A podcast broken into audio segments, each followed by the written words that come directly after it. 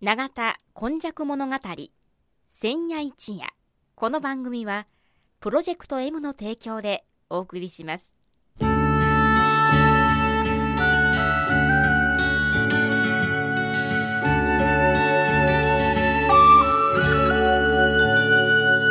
戸は港があることで多様性のある町となりました。しかしその港というのは神戸港だけを指しているのではありません。山から海へと注ぎ込む川のある地域には素晴らしい砂間が広がり海の流れと川の流れに相まった。この永田地域一帯も神代の昔から自然の生んだ港がたくさん点在していました。そして港は海外からの素晴らしい知恵や文化をその往来する人々と共に受け入れる場となり豊かな暮らしを生み出していったのです。つまり自然が生み出した小さな港が瀬戸内海を望む永田地域にはあちこちにあり長い長い時代を超えた昔から大陸や朝鮮半島の人々との交流を紡いできたのです。この番組「永田今昔物語千夜一夜」これはこの地域を育んできたこれらの多様な人々の往来とそしてここが住みよいということで定住してきた人々の培ってきた様々を一人一人の視点で読み解き解析し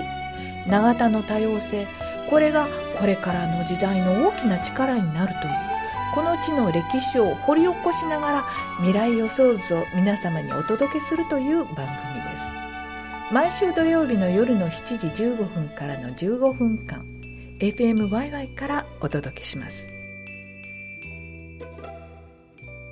皆様こんにちは。今日もこの番組の時間がやってまいりました。司会進行はいつものようにキムチ焼き、そして104夜。今日はこの方です。長田に住んで70年、和田寛治と申します。さて和田さん、今日はどういうお話でしょうか？そうですね。あの、暑い夏を間もなく迎えますんでですね。はい今日は、七夕さんやね。うんまあ、夏休みの児童盆なんかのね。あそういうお祭りの話を、はいはいはいまあ、昔のはどうだったかということをね、こ含めてお話し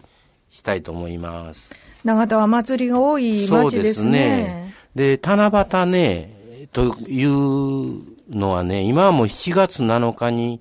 定着してましてですね、まあ、長田のあたりでも、あの、市役所、区役所が中心になって、七夕祭りやってましてね、あの、今年2018年の七夕、長田三つ星ベルトの会場を使ってやられるのがね、はいはい。あれが確かね、ひ7月の何日だったかな、後で、あ、8日、8日、8日になったんですよ。まあ、あの、長田区は7月丸ごとっていうので、もうまあっちこっちあっちこっちで。で、もうね、7月7日とか7月8日とか違和感がなくなってきたんだけど、私が子供の小学校の頃はね、8月7日、あ、そうですか。月遅れのね、七夕っていうことでね、七夕はね、夏休みのかなり深まった頃、8月7日に七夕があったんですよ、でも。七夕って7って書きますよね。本当はね、あの、旧暦っていう、旧ははのは、あの、暦でねえ、えあの、星空を見てたらおそらく8月の空の方が、あの、七夕さんの空に天の川があって、はあはあはあ綺麗で、そう、だけどね、す、すべてでもないんだけども、いろんなものが、お正月をね、月遅れにするいうのはないわね。あーまあ、あの、旧正月とかはありますけどね。。あの、今、単語の節句は5月5い日つか。か。それはね、もう歴然となんか子供の日っていうのがか、あの、カレンダーに書き込まれてるから、ますね。月遅れはできんねんけども、はい。七夕さんじゃなしに、あの、3月3日のひな祭り、これはね、うちの家なんかはね、4月3日まで、に本当はやってたんやけども、なんか最近テレビとかあの見てたら3月3日で孫が遊びに来た時に、なんかおかしいな思われるんで、3月3日に飾ってね、4月3日に直すと、なんか融通をつけてやってるんですけどもね、はいはい。あの、月遅れというのが、なかなか言葉としては、あの、もう成り立たなくなってききてるなという、ね。まあ全国一律になってきね。きくるんですけどね。ただ、名護市の祭りがありますやん。はい。はいはいはいあれがね7月17 7ぐらいでしょ、はいで、名護市の時に血の輪くぐり言うはいて、土俵を立てたみたいなやつ、土俵を立て、確かに。あの、くぐるでしょ？はいくぐりますね。あの時に両脇にね、笹がはい。ありますやん。ええ笹があるんや。はいあれが、なんか七夕のね、はいき起源みたいな。ああ。だから、あの、土俵の藁はは、あ家ではあんなことできへんから、簡易版の笹だけを家で、ええ。あの、尽きたと。あ、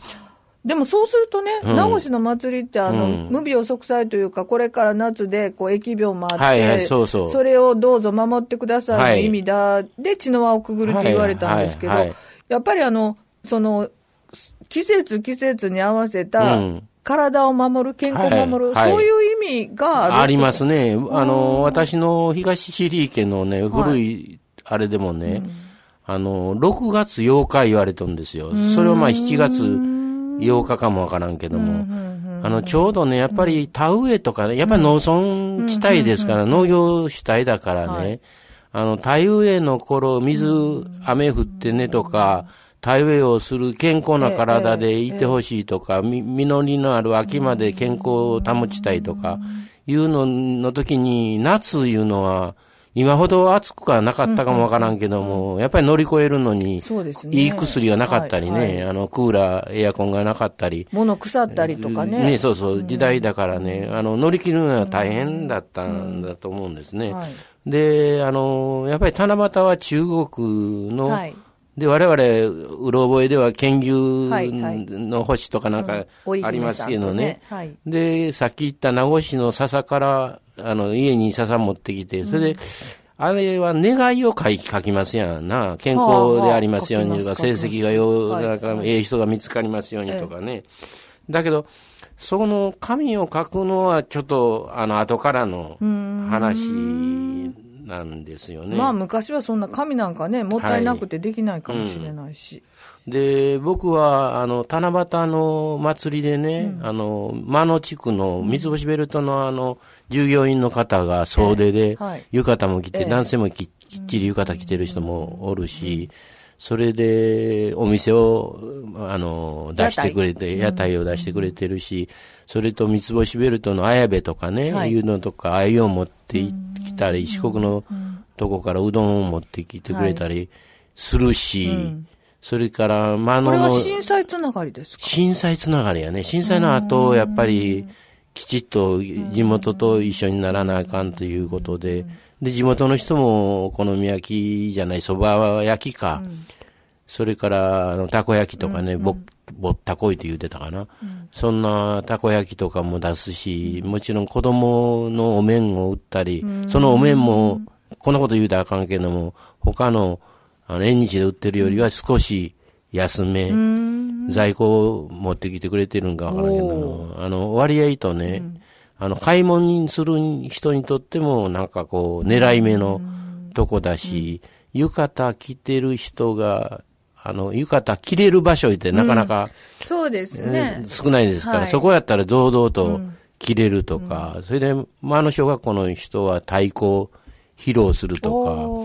か、あの、太鼓は、あの、あそこ、あの、神武太鼓ってね、はい。三原、ね。はい。三浦さんの、あの、太鼓教室があって、はい。それはどんどんどんどんひかっこいいな思って広がってきて、今度は信用小学校のはい。児童もね、あの、